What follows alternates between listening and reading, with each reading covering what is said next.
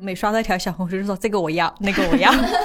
天啊！虽然这个房子好破，但是我好喜欢。但是你拥有一盏喜欢的灯，你好像就拥有了掌握这个空间氛围的能力。就是我们的审美选择，其实有时候会被拔高为观察我们内在美德的窗口嘛。就是我们成年以后去装扮自己的家，有一部分其实都是在实现小时候的梦想。针织并非低价值的妇女家庭劳动，其中蕴含着女性无可比拟的创造力与大量的体力劳动。而且，如果你生活在一个很丰富的世界里的话，你就不会经常感觉到自己肚子饿。就是这个世界所有的一切对我来说都是摇摇欲坠的。我们需要客厅，不只是需要房间。We could go to a drive-through movie. Up at the top and the back and just go cruising. We could do what the stars are doing. Lay in the grass, burn out, talk music. 大家好，欢迎来到不把天聊死，这里是青年媒体我要我群里旗下的播客，我是仙草，我是米花，我是 Elaine，欢迎嘞。欢迎嘞！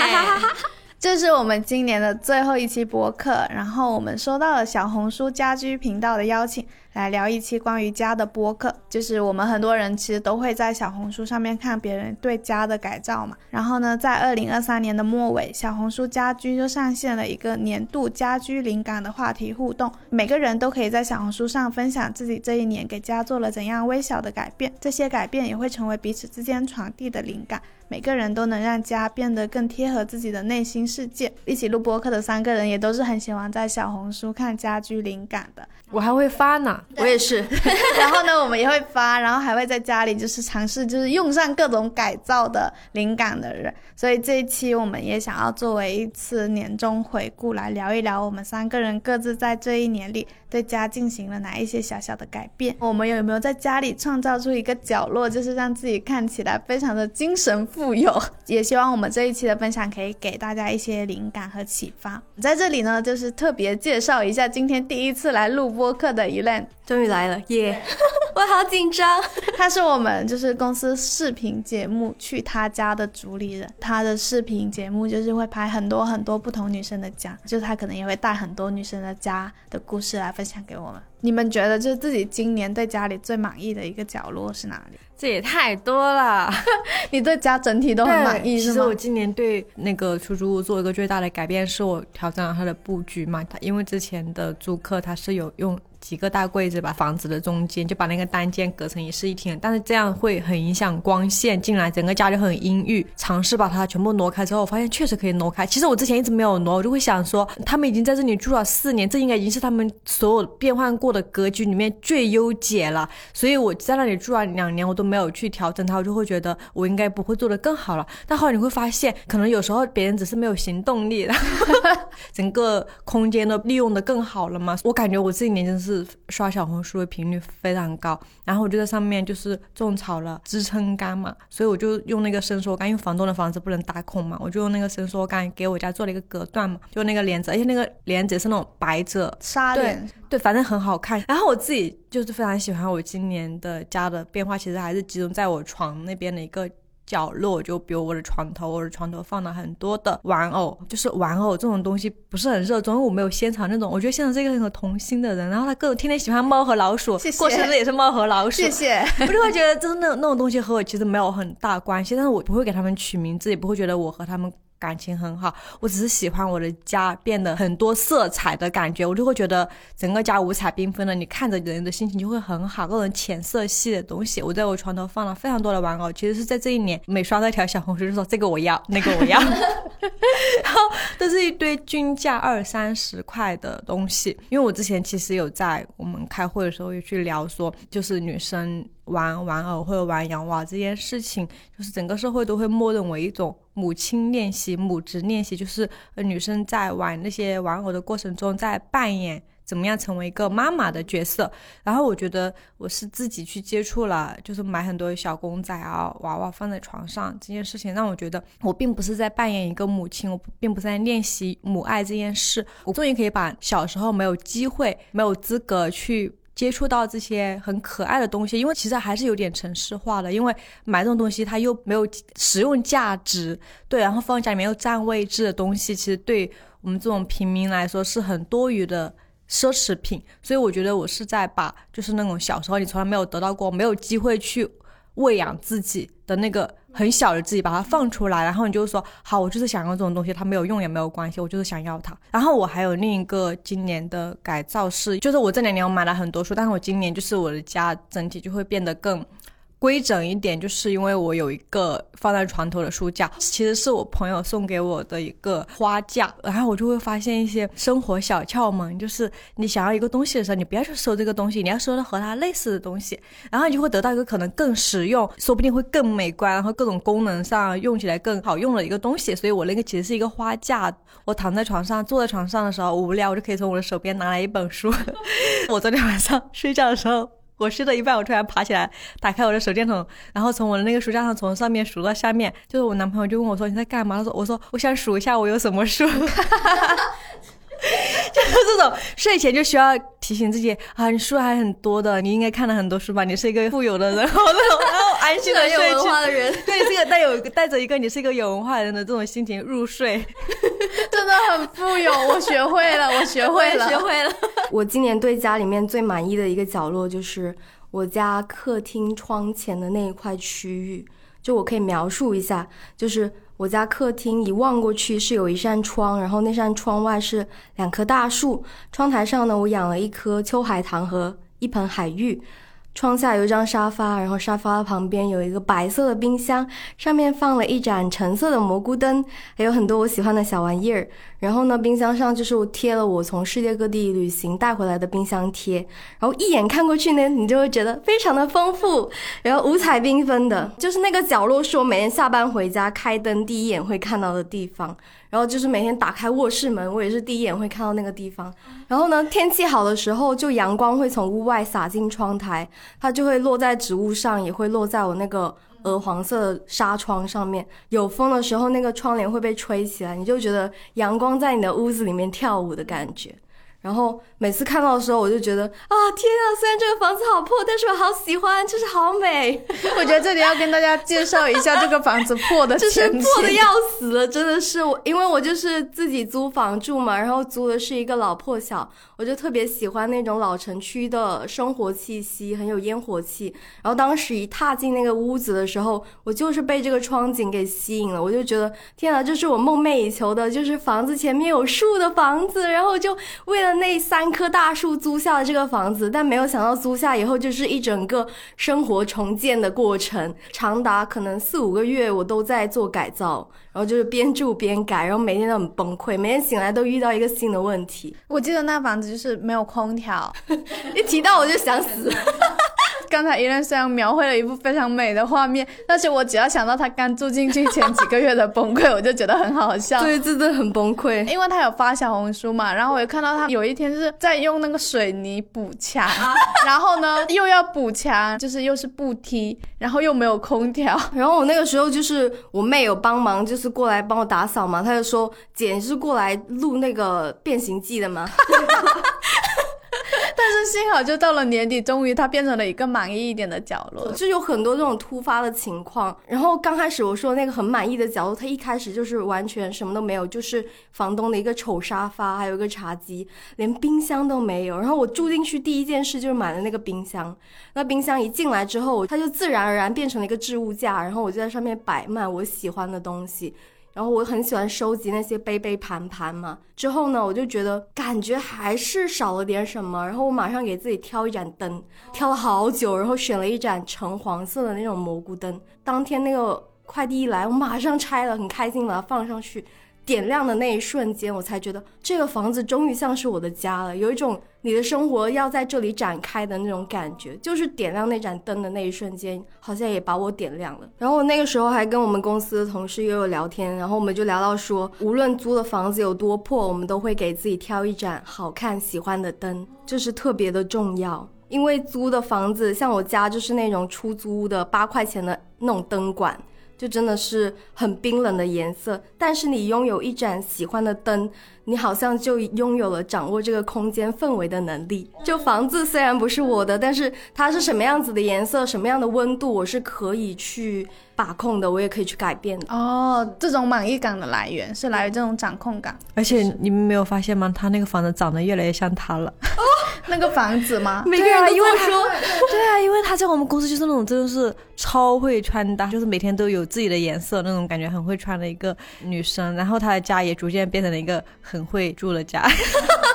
我会经常去调整家里面的各种颜色，比如说桌布还有沙发布。你只要一换那个沙发布和桌布，你的整个家的风格就会改变了。然后我觉得你住进去的那个过程，你可以随时去按照你的心情去调整这个家的颜色。像最近圣诞，我就把我的沙发布换成了红色的，然后那个布是我在那个碎布市场淘的，就一块钱。只要拥有了一块新的布，我就有新的风格的家。天哪，我感觉今天跟 A 奈录播客会聊到很多家居改造的灵感，而且不会很贵。我说我那盏蘑菇灯，它就六十几块钱，但是它特别的好看。我觉得灯就是你随时可以带走，然后又不会很贵，你不用买太贵的，你就买一盏你喜欢的，然后它真的能能够很大的改变这个房子的颜色和氛围。鼓励大家就去买一盏喜欢的灯。从现在开始就进行好物推荐环节了。我分享我的吧，我的满意的角落就是我窗户前的书桌。我觉得我搬进去之后放的那个书桌的位置，就跟我当时要租这个房子走进去看到的一模一样。这个角落就是有一种，就是在我心里酝酿了很久很久。然后当我搬进这个家的时候，我就很像那种涂色游戏，然后它就变成了我想要的样子。就是因为在我上一个住的房间的时候。我是逐渐有了那种说画画啊、捏轻粘土啊、搓羊毛毡这样子的爱好，然后呢，就是每一种爱好呢都会多一些工具。在我上一个房间的时候，就是这边堆一点。然后那边堆一点，就他们好像是零零散散的散落在家里的各个角落的感觉。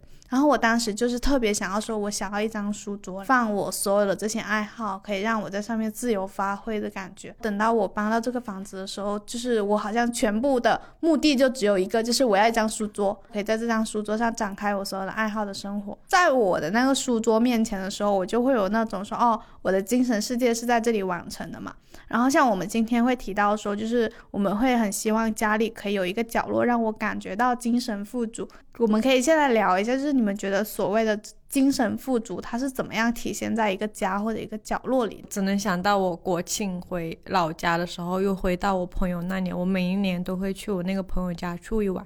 然后我非常喜欢他家。我觉得他家比较标志性的是他。爸爸有一个书房嘛，他爸爸是那种中午也要下班也要回来，然后回来之后呢，呃下午再去上班，然后晚上再回来。他大部分时候都会待在他的书房里面嘛。喜欢到客厅来的人，就他会说哦，他自己在厨房里做个饭，然后自己就吃了。就是我非常喜欢我那个朋友家，我觉得他家的那种精神富足，不是一种他们家有共同什么样的娱乐，反而是因为他们全家人都很懒。就是不知道大家有没有。看过那个相亲又亲了，讲那个《熟女养成记》的时候，讲陈嘉玲她一家人的那种生活哲学，就是懒的哲学，就是没有人有余力，或没有人有那个动力要去干涉家人的选择。所以我朋友他在他的家里面是一个非常自由的角色，没有任何的父权也好，催婚压力也好，就他家是一个完完全全有点像室友，但是又比室友更加相爱。然后他妈妈从来不会催婚，也不会催催生小孩。他妈妈对他唯一的担忧就是怕他辞职，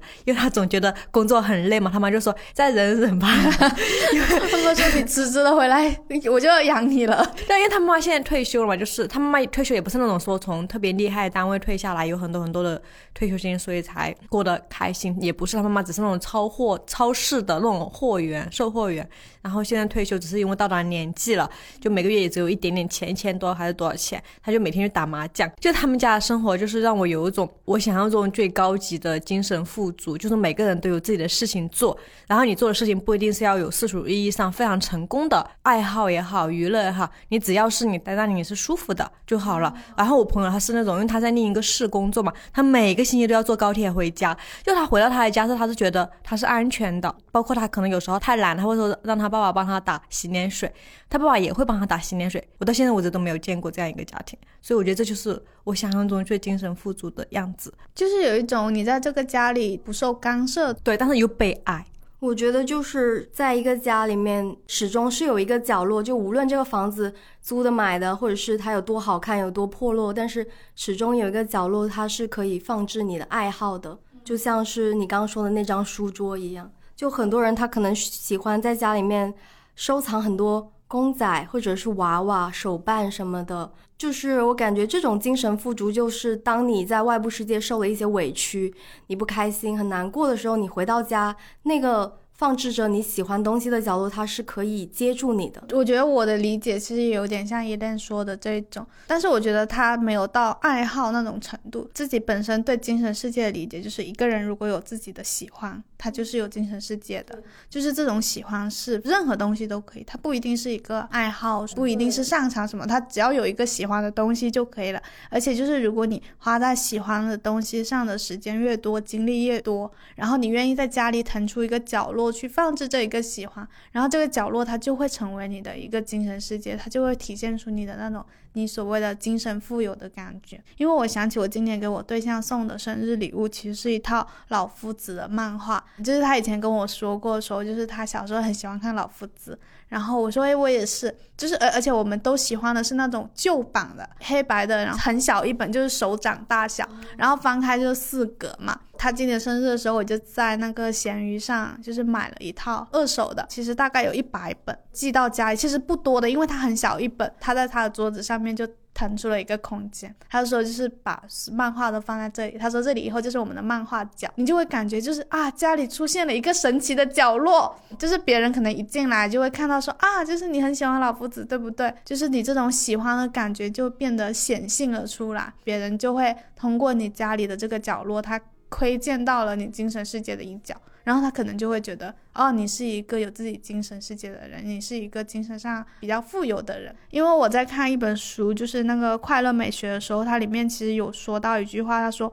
就是我们的审美选择其实有时候会被拔高为观察我们内在美德的窗口嘛。我以前是有过一些时候是会觉得我喜欢这个东西，好像在别人看来会没有那么的高级，不太敢去自己的家里装扮，或者是不敢给自己家里贸贸然放一些什么东西，也是很害怕别人进来之后会不会觉得我放的这些东西就是不高级啊，然后他的审美是不是不好啊，然后是不是显得我这个人就是没有那么的优秀，或者是没有那么的有眼光之类的。我觉得有些时候是会被这种。评价和别人的目光绑定住，然后就不敢在房子里去做一些装饰。今年你们有没有看过那种会让你们感觉到羡慕的，就是传递出一种精神富足感觉的？家庭其实真的挺多的，我感觉我拍的每一个家，他们都是精神富足的家。但我就特别想分享，就是魔女的家，就是有一整个房间可以作为自己的手工房，我真的觉得好富有。天呐，这不是我小时候的梦想吗？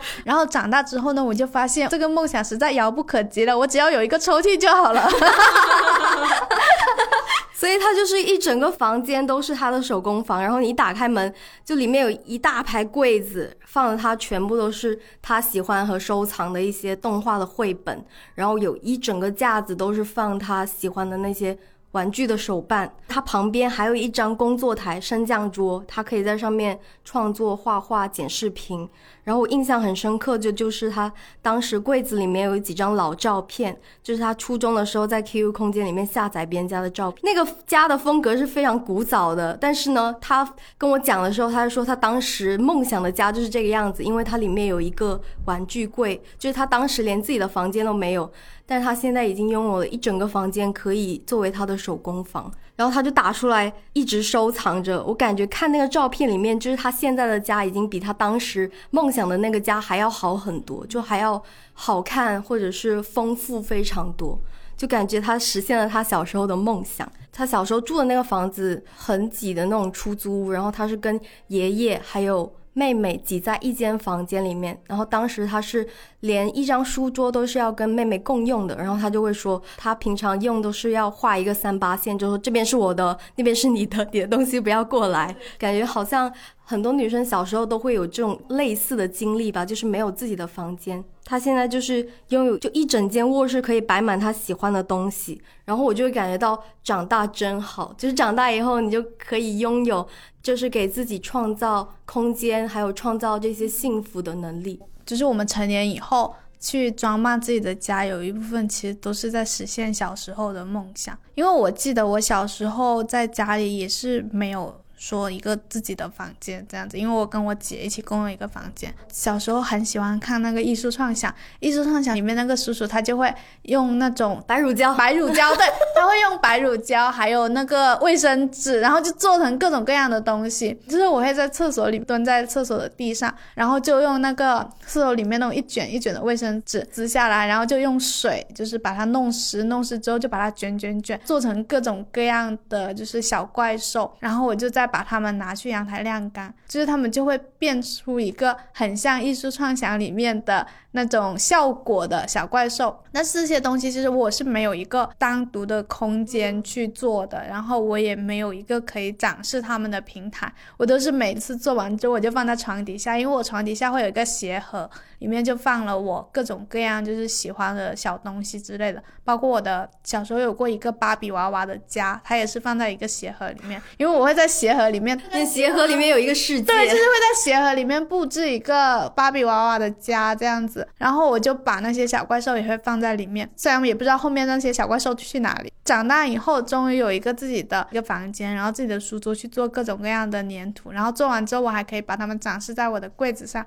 而不是像小时候一样蹲在卫生间里面做，就是觉得很开心。长大后，你就是在不断的去弥补小时候的很多心愿，然后在你现在的家里去实现这种可能。我看魔女那个也是这种感觉，因为因为我感觉你们都在讲小时候的心愿嘛，我觉得其实我和你们不太一样，是我小时候是没有心愿的。我觉得我的小时候想象力是很贫瘠的，我没有接触过的世界，我是不知道那样的世界是怎么样一个精彩的样子，我可以拥有怎样的生活，我都完全没有想象。我觉得反而是长大之后，你在一点点的去过童年。我是有这种感觉，就是你小时候你是在以一个大人的身份在生活着，你在做的一切事情都是很大人的，大人不会因为你是小孩就不让你干活什么事，你什么都要干，你的人生是颠倒的。你小时候是以一个大人的身份活着，等到你长大之后，你拥有了经济能力，可以开始憧憬你想要过什么样的生活，你想要拥有怎样的人生的时候，你突然决定我要让自己去过一个童年的生活。我觉得是这样子，我我我自己选择了在二十七岁年纪做一个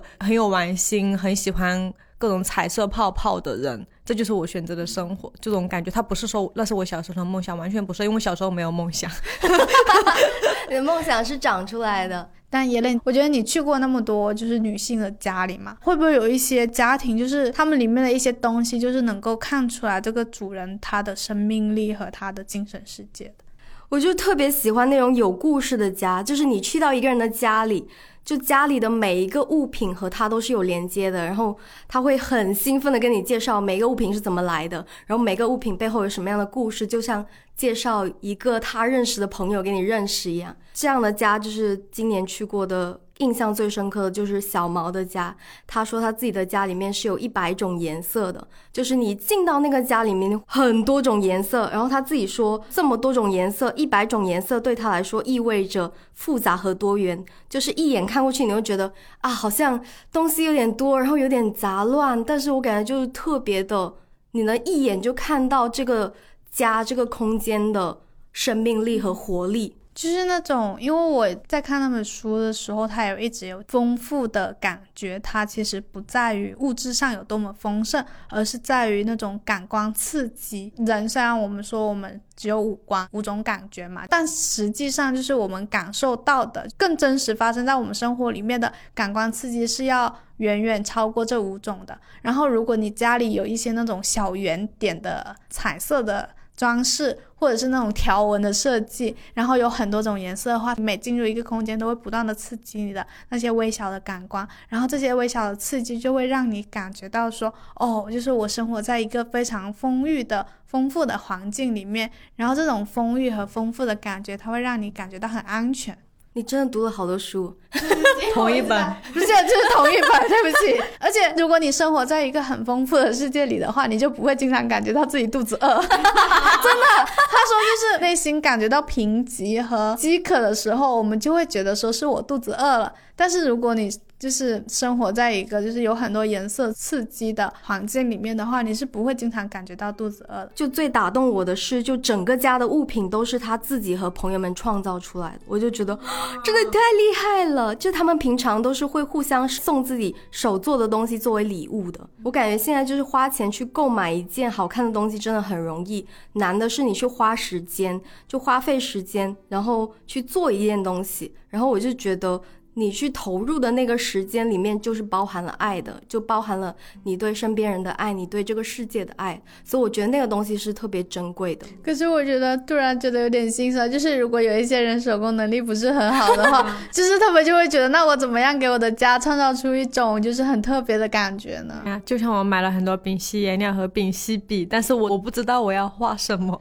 我的脑子里面没有一个画面，我不知道创造什么，这就是我的贫瘠。有些时候是不是我们自己把这件事想的太难了呢？因为我自己其实也没有学过画画，但是我会画波点。最简单的，我跟大家讲，最简单的事情就是画波点。然后你画不同颜色的波点，它就会变得很可爱。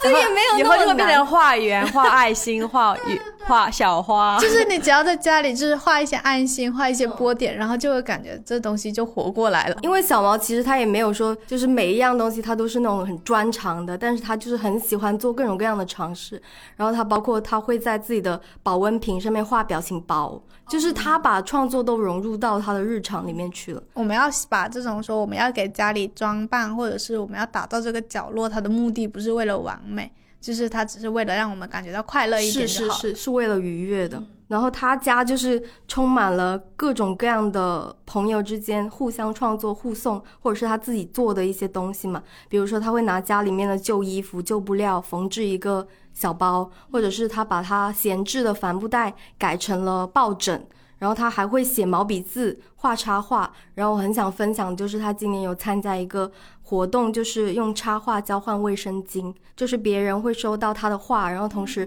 他会把那个钱用在给贫困地区或者是就买不起卫生巾的女性购买卫生巾。对，就这件事我就觉得特别好，就是想要得到画的人得到了画，但是他他还可以就是支持一些月经贫困地区的妹妹们。然后我记得他最近有分享说这个活动的。呃，妹妹们写的信嘛，然后里面有有一封信，我看了印象还挺深刻的。就那妹妹在上面写说，她没有月经羞耻，就是他会和身边的同学们科普，这是正常的生理现象。然后他现在接受捐赠，未来有能力的时候，他也会帮助其他女孩子。嗯，我就觉得啊，想哭，好深入，想哭。对，然后我就觉得像这种事，他就特别有创造力，而创造力可能就是我们生命力的来源。因为小毛最近还就是爱上了钩针嘛，他就在朋友圈分享他朋友开了一个钩针的工坊。他那个朋友就是会根据你提供的一段文字、一个故事，然后把你的这个故事编织进那个帽子里面，然后创造出一顶属于你的帽子。然后他朋友的理念就特别触动我，他就说：针织并非低价值的妇女家庭劳动，其中蕴含着女性无可比拟的创造力与大量的体力劳动。就是这句话，我觉得特别的触动我。然后那个图片是小毛和他的朋友聚在一起，就很多人聚在一起学习钩针。然后那个画面，他们就称自己是织女。就是他们会织那个卫生巾，钩针的卫生巾，然后还会用钩针去写字。我就觉得天呐，过去这种钩针的活儿，就那种手工活儿，都被认为是女性的专长。刻板印印象里面会觉得说，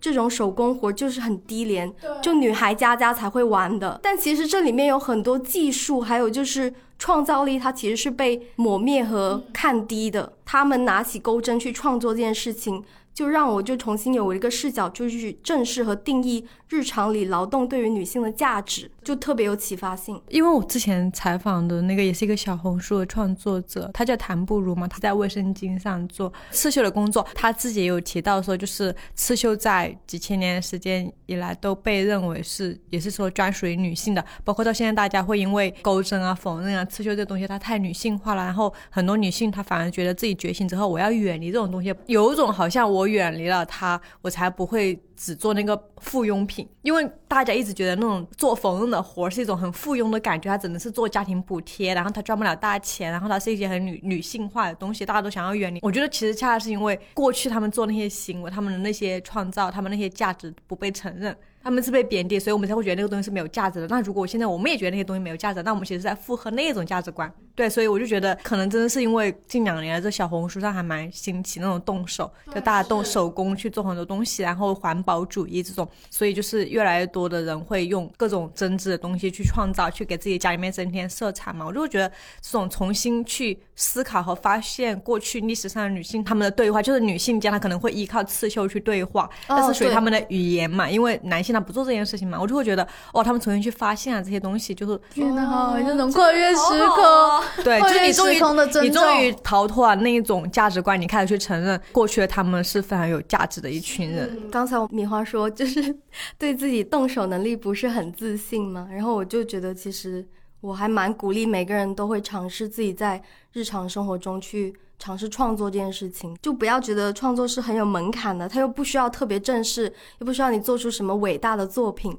但是就是你动手去做，比如说你拍个小视频剪一剪，或者是做点小手工。像我前阵子去那个成都旅行，然后我就在遍布银杏叶的成都路上，遍地都是银杏叶的时候，我走在上面就觉得好美啊，然后就把它们一片一片捡起来。然后后来我去山上又捡了一个树枝，然后我就把它带到家里面。把它就是用那个牛皮绳就把它串起来，然后就挂着，然后挂上去的时候，我就觉得我把大自然的礼物带回家了。我觉得像这种小手工，它其实根本就不需要什么门槛的，就是很简单的，你就把它串起来就好了。但是它是属于你就独一无二的创作。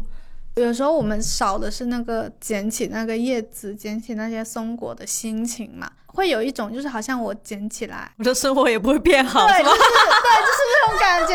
大家会有那种先入为主，就是我反正不是一个精神富有的人，就是我是一个很贫瘠的人，就算我捡这个东西带回家，它也不会对我的生活有任何改变，就不去做了嘛。我自己是很喜欢捡叶子回家，然后就夹在随便夹在那种书里面嘛。然后可能哪一天就是刚好翻到这本书或者这个本子的时候，然后里面会有一篇皱皱的，就是已经很旧的、已经枯了的叶子，但是它因为夹在书里，它会保持的很完整，我就会觉得很开心，我就觉得啊，就是我看到了我曾经走过的某一条路的一棵树的感觉。我觉得那种精神富有的感觉，它不是一种因为你是一个很富有的人，所以你去做很多举动，而是因为就是我们可能先主动去做了一点事情，或者先拥有了一个物品，然后这种精神富足的感觉慢慢的出现在我们身上嘛。那你们今年有没有这样的时刻？什么样的举动或者什么样的物品来给到你或者给你的家带来了精神富有的感觉？这个我之前有分享过，我今年。让我觉得我最精神富有的时刻，其实就是我阳台上的一个花架。就是买了一个花架之后，我开始往上面填满了非常多的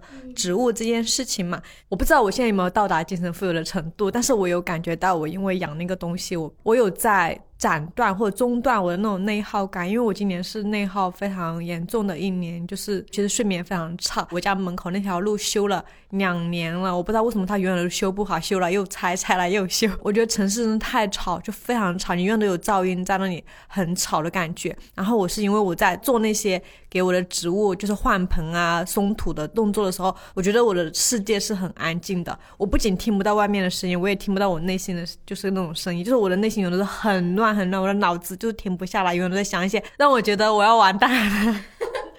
各种想法，所以我觉得今年就是我最大的一个。改变让我感觉到我非常精神富足的时刻，就是我养了我的那个阳台嘛，而且我会有一点点感觉到我有在和我的家乡或者是我的童年在联系。我自己是一个农村人嘛，而且我从小一直都是非常非常紧密的生活在山里的那种状态。然后我记得我非常喜欢的一个场景，我到现在都还记得很清楚，是我小时候应该是三月份还是四月份的时候，就是去菜园里面，我和我爷爷一起去，然后我爷爷先打开那个栅栏，那个菜园的栅栏，他走进去的时候，那个时候刚刚下完一场雨，然后那个风一吹吹的时候，就是那个树上的梨花全部都掉下来了，我就会非常喜欢那个场景，我到现在都很喜欢。就是有一句诗叫什么？呃，忽如一夜春风来，千树万树梨花开。就是我，我觉得那个场景是我整个过去的，就是在老家农村的环境里面。最美的一个情景，我非常喜欢，就是那个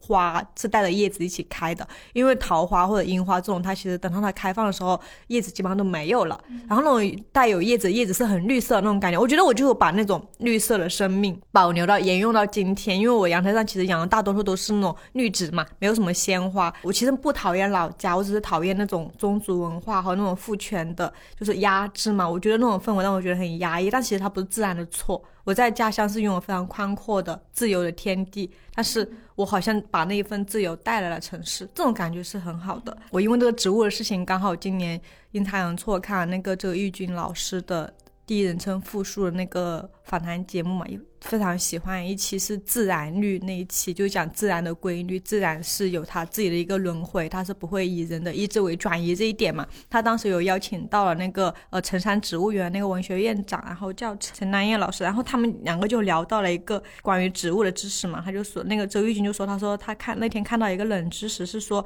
地球上有植物是一亿年前的事情，但是有第一朵花是几千万年前嘛。开花是为了把花粉传到更远的地方，然后开得很艳丽才能。吸引到昆虫去传递花粉嘛？陈丹燕老师就说，花其实很聪明，植物是很聪明的。它到了晚上，它的花是会合起来的。所以我后来就会有去观察我家阳台上那些花，尤其像绣球啊这样，它们到晚上，它们那个叶子会像起鸡皮疙瘩一样，它们会有点卷曲，然后它们被冷到那种感觉是很明显的，它那种呼吸感，我有。很明确的感受到，他就说那个花到晚上会合起来，它可以更好的保温嘛。然后他说他觉得植物的那种求生存是很自然的一种行为，你不会觉得它在掠夺水，它的生存就是很自然的生存，它想要用什么办法让自己更好的活下去，但它不会通过去掠夺别人。去捕杀别人，然后来获得这种生存。所以他说，他那个时候看到花是很治愈的。就是他当时去做文学院那个植物园的文学院长的时候，是疫情的时候嘛，他就觉得说，哦，全世界的飞机场都停掉了，全都乱了，但是不要紧，在这里，它该开的花还是会开的，它不会因为发生了任何事情就突然不开了，没有人看见它会开的。如果你来看它，你来的晚了，它也会告诉你说，我不，我不会等你的，我就在这这个时候开。然后他就觉得，就是植物就会有种很不变的规律，在那种规律。让你觉得非常安心，很有安全感。我觉得我当时听到那个，就是觉得哇，就是很打动人。就是这个世界所有的一切对我来说都是摇摇欲坠的。然后我对我自己的能力，哦，所有一切都是不自信的。然后我觉得我的天都要塌了。但是我去看到那个植物的时候，我每次给他说他今天他想要长高多少，然后他想要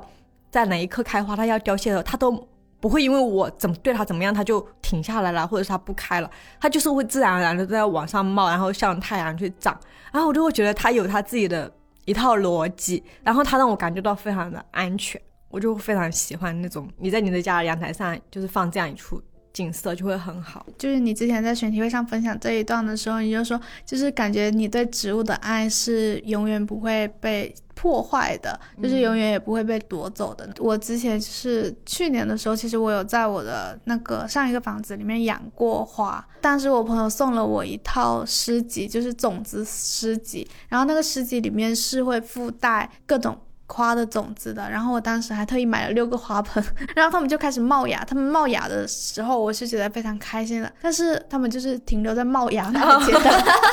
然后我后来搬家的时候，我就把那些花盆送给了同个小区的。就是住户，就是我一直就觉得很伤心，我就想说啊，为什么好像我是植物杀手一样，我好像种不活植物，没有办法在我的家里拥有一个植物的绿色的角落的感觉。然后等到今年的时候，就是我花了很久很久考虑，就是那种从夏天一直考虑到秋天，然后才终于买了那个珊瑚棍。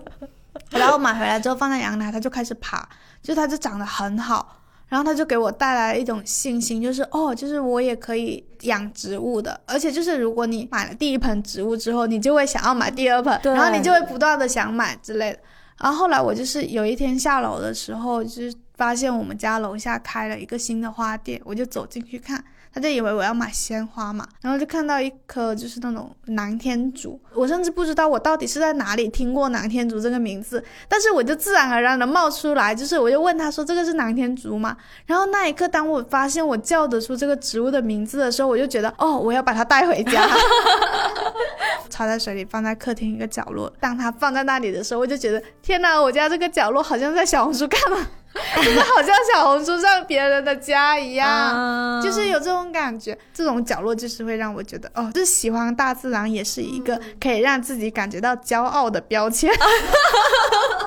是，而且我我感觉好像就是你你买植物你是不能只买一盆来种的。我我之前也有尝试过，说我买一个盆栽过来，但它孤零零在那里，对它如果一旦开败了，你就会觉得啊、好吧，我也不适合养植物，就是它没有给你带来很强烈的长期的生机感。所以我是给我家弄了一个花架，然后我放了三层嘛，都全部都是。一盆又一盆植物，就是有大部分都是现在还很绿的嘛。然后我正是因为有呃在那里放了很多就是绿植之后，我也开始重新买鲜切花。我之前买鲜切花是我要特地去照顾它，让我觉得很不方便，而且你放在阳台地上打扫卫生也不方便。我又很怕猫吃，就不能放在家里面，所以我就觉得它很鸡肋，放哪里都不对劲。但因为我养了很多盆植物，我每天都需要去看一下它需不需要浇水啊，所以我我买鲜切花就变成一个非常顺其自然的事情。当我把那些花放在一一些绿色中间，就觉得好像是从那些盆里面长出来的。就是因为买花，你没有办法说你买一大束嘛，一般都是一大束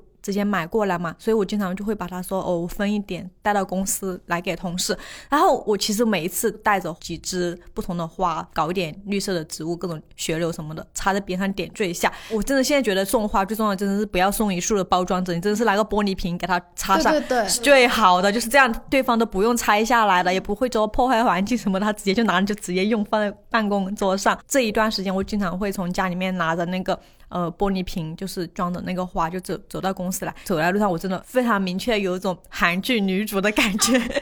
我那天记得我给仙草带花的时候，然后我对面走来一个女生，她在骑摩托车，骑那个电动车，她就停下，然后她对着我的花就狂笑，她就很开心，就她又怕我看到她在笑，然后她又想笑，她就很开心的看到我那个花，就一直在笑。我觉得那个花有让她觉得很开心。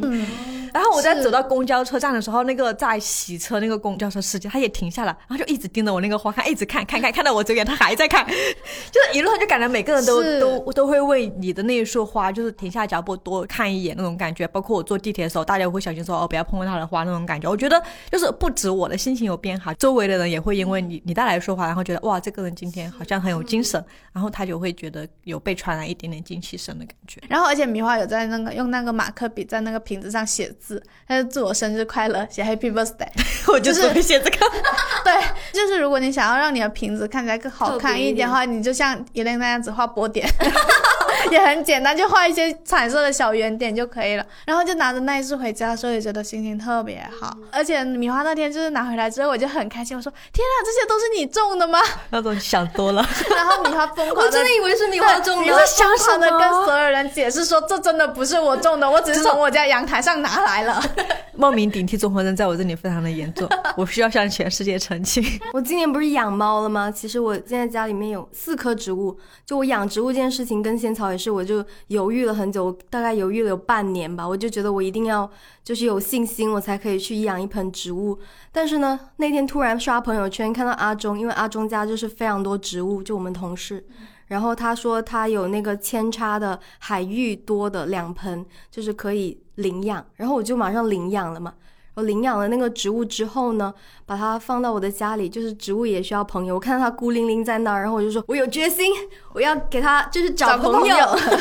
然后我就买了两盆新的，买了一盆那个鳟鱼秋海棠，还有一盆就是那个也是海芋。买了之后很神奇，就我家里面有三盆植物。然后那天我下楼倒垃圾，我就看到那个垃圾堆的旁边，大家随便丢家具的地方嘛，然后就是那个有一个破破的桌子，上面立着一盆很大的春雨。但他没有死，他只是就是有一点颓唐的感觉。然后我当时看到那个植物，就觉得，哎，你是我的朋友吗？我就跟他交换了一下信息，交换了一下眼神，然后就感觉好可怜啊，就是就是流浪猫好像的感觉好像没有他说：“你喊的是我的名字吗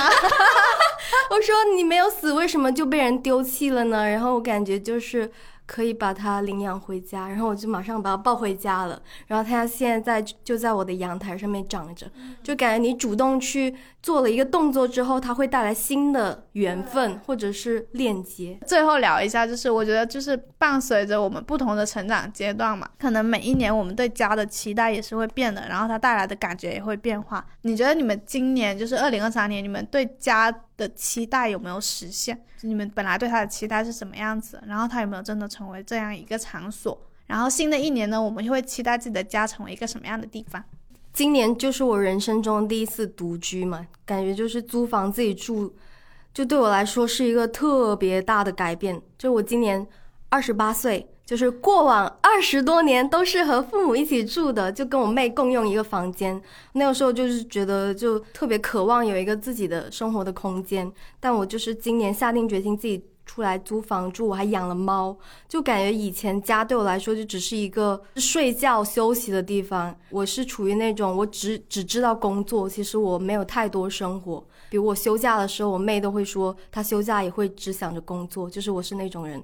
然 后然后就是现在我自己租房子住了之后，我感觉我的家它就变成了一个我真正能够投入到生活，然后可以去安心创作的这样一个场所。过去伍尔夫他就说，一个女人要想要写作，她必须要有五百磅和间自己的房间嘛。然后我觉得我搬出来独居之后，我不只拥有了一个房间，我还拥有了一个客厅、一个阳台，还有一整个家的空间。拥有一张能够看到树的书桌，就是可以让我沉浸在创作里面。客厅呢，就是可以包容各种关系和社交发生的公共空间嘛。然后我觉得现在的女性不只是要为自己争取到一间自己的房间，也要去争取到更多能够创造交流和连接的公共空间。我们需要客厅，不只是需要房间。野心更大化，是要有更大的野心，只是把属于我们拿回来而已啦。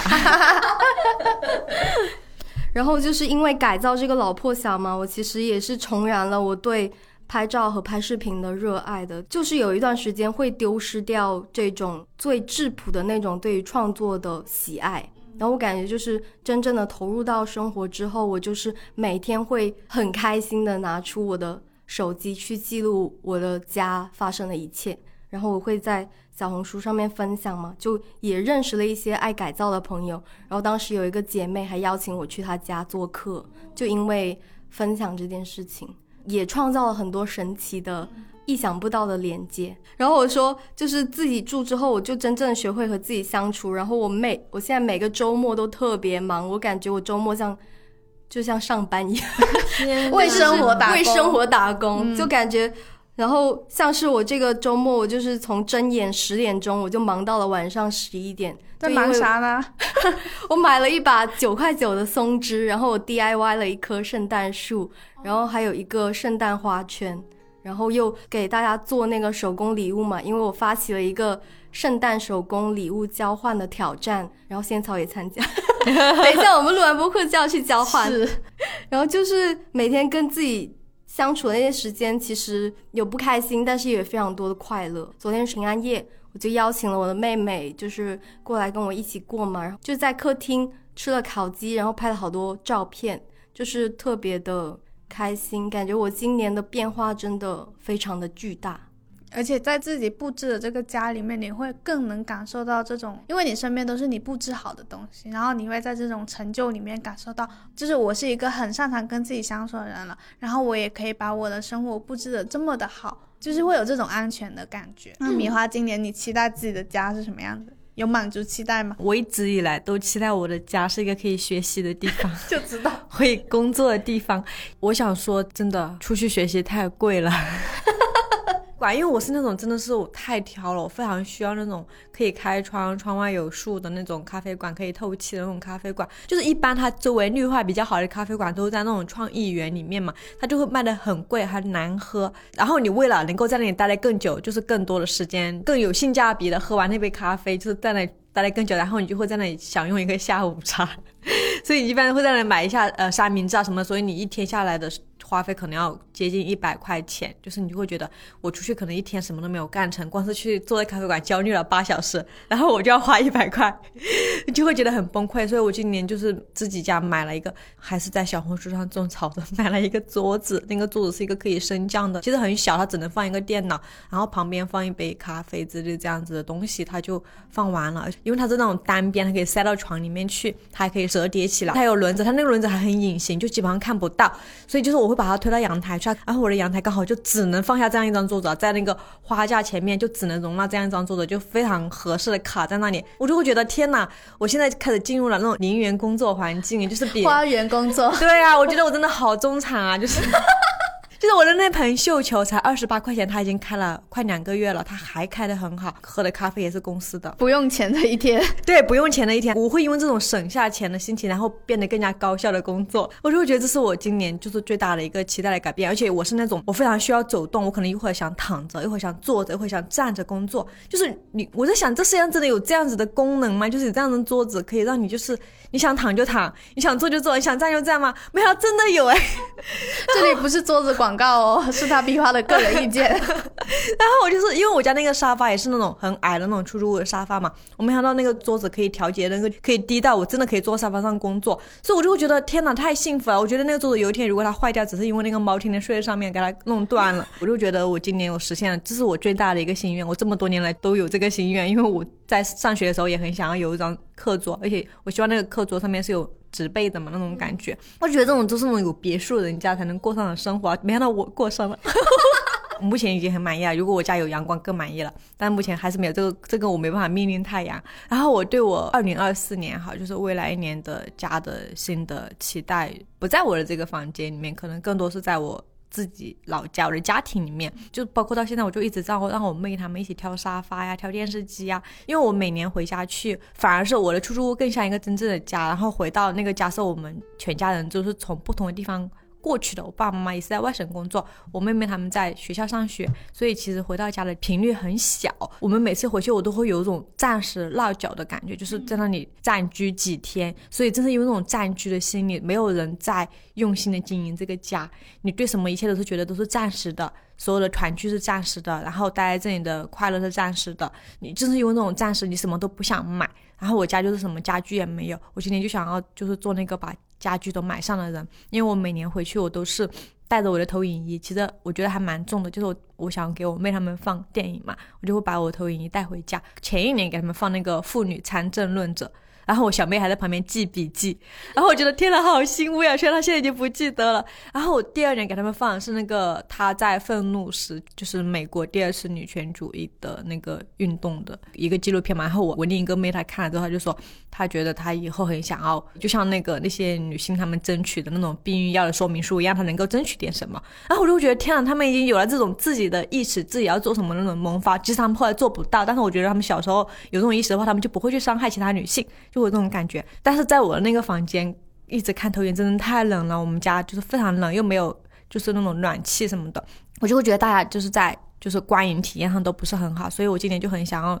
给我家人创造一个客厅，一个真正的客厅，就是客人来了，他有地方坐，不用小孩说我要让你这个位置，小孩要回到自己的房间，客人坐那里。我觉得我很讨厌这种，就是因为我小时候总是那个要被迫离开的人，就是我我想要我妹妹他们也可以坐在那里嘛，然后包括他们也可以邀请朋友过来，这是我非常朴素，我觉得太朴素了的一个期待吧。因为我们家也是，就是我老家今年也是搬了家之后，然后我终于有了一个自己独立的房间嘛。就是我经历了一个纠结，就是到底我能不能把这个家当做是我以后一直会生活在那里的家？就在潮汕会有很多声音，就是默认说你们家买了新的房子，这个房子以后是要留给弟弟的，然后这个弟弟以后结了婚之后，他们就会住在这里，然后你以后迟早是会就是搬走的，你会你会对你会结婚，你会搬离这个家的。然后我其实不希望说我们家会给别人留下这种印象，然后我也不想要从一开始我就自己默认了这种想法，所以我就是一直都是跟我爸爸妈妈说，我这个房间我会一直住，一直住，一直住，这个房间就是我的房间。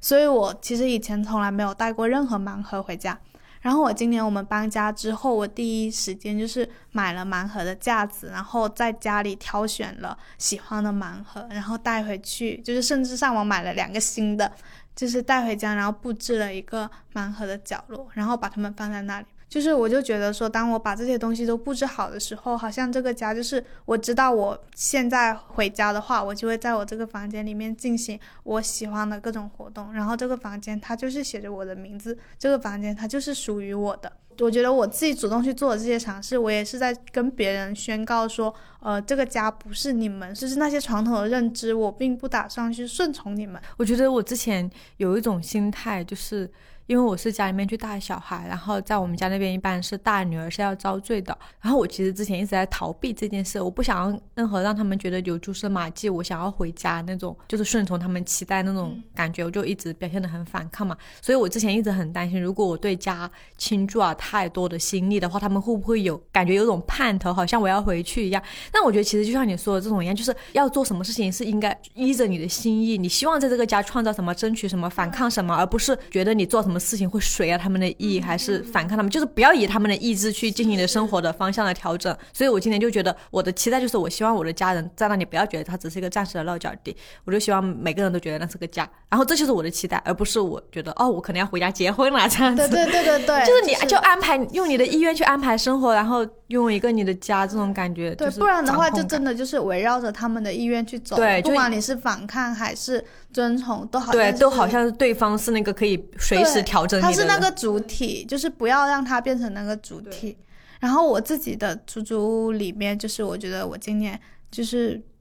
完成了一个期待，就是我期待它是一个可以让我专注下来的地方嘛，就是专注在自己喜欢的事情上，不管是写东西也好，或者画画，或者是捏土啊、做羊毛毡之类的。就是到了下半年的时候，他也真的实现了这一点。我觉得我到了年底，就是我觉得我整个人就是非常专注在我做的喜欢的事情上，不管是哪一件事情，我都觉得非常喜欢。而且我记得我朋友就是跟我说过一句话，他当时就是知道我很焦虑的时候，他当时跟我说，他说不要着急，就是每天醒来的你，不管选择做什么，你都已经成为了一个赢家。他的意思就是说，你不要在做着一件事情的时候，你就在想，如果我做另一件事情会不会更成功？就是我听了这句话之后，我就想说，不管我今天醒来的时候，我决定做的是哪一件事情，这件事情都会让我变得更好。然后我就一直秉持着这种想法，就是我不再去很纠结，说我做这件事情会不会让我变得更好，或者我要不要去做另外一件事情，然后他就真的让我变得更专注下来。可能到二零二四年，我也觉得说，